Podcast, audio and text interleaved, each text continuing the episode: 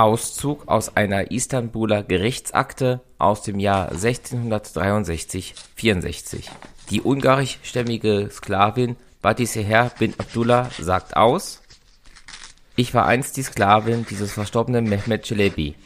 Und obwohl dieser mich zu seinen Lebzeiten aus seinem Besitz entließ und ich eine freie Frau wurde, hat Isir A., der Vater meines ehemaligen Besitzers, mich in seiner Position als Repräsentant und Vertreter meines Besitzers als Teil des Nachlasses des Verstorbenen festgehalten.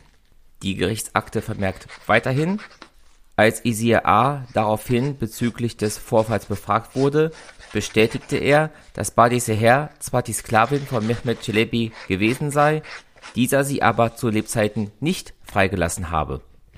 Als Badis Seher daraufhin aufgefordert wurde, ihre Behauptung zu beweisen, brachte sie drei Zeugen vor Gericht, die bestätigten, dass sie sehr wohl von ihrem Besitzer zu dessen Lebzeiten freigelassen worden war.